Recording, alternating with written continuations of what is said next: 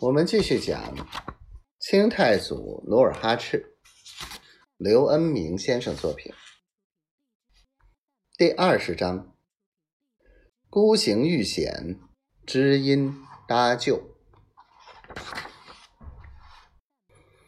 火盆暖炕，屋内温暖如春。范文成在炕烧的木椅上坐下。擦擦汗，接过侍女端上来的茶水，喝了一口，说道：“沈阳城固然城池坚固，然而事在人为。”他慢慢的在手心里托着细瓷茶碗，反问道。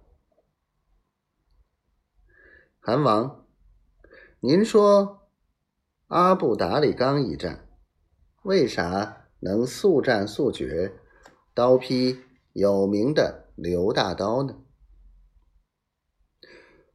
贵在施计用谋，假扮明君，以假乱真。努尔哈赤捻着胡须说：“若想攻打沈阳城。”也得施计用谋，范文成说道：“那我们就趁热打铁，假扮成明军，明天就去攻打沈阳算了。”童养性挽袖子撸胳膊，大声道：“明天？”范文成连连摇头。你发兵去攻打沈阳，如果开原、铁岭的明军趁机捅咱们老窝，怎么办呢？努尔哈赤连说有理有理，然后凑到范文成身边，又道：“先攻开原、铁岭，解除后顾之忧，而后发兵沈阳。”范秀才，你看何如？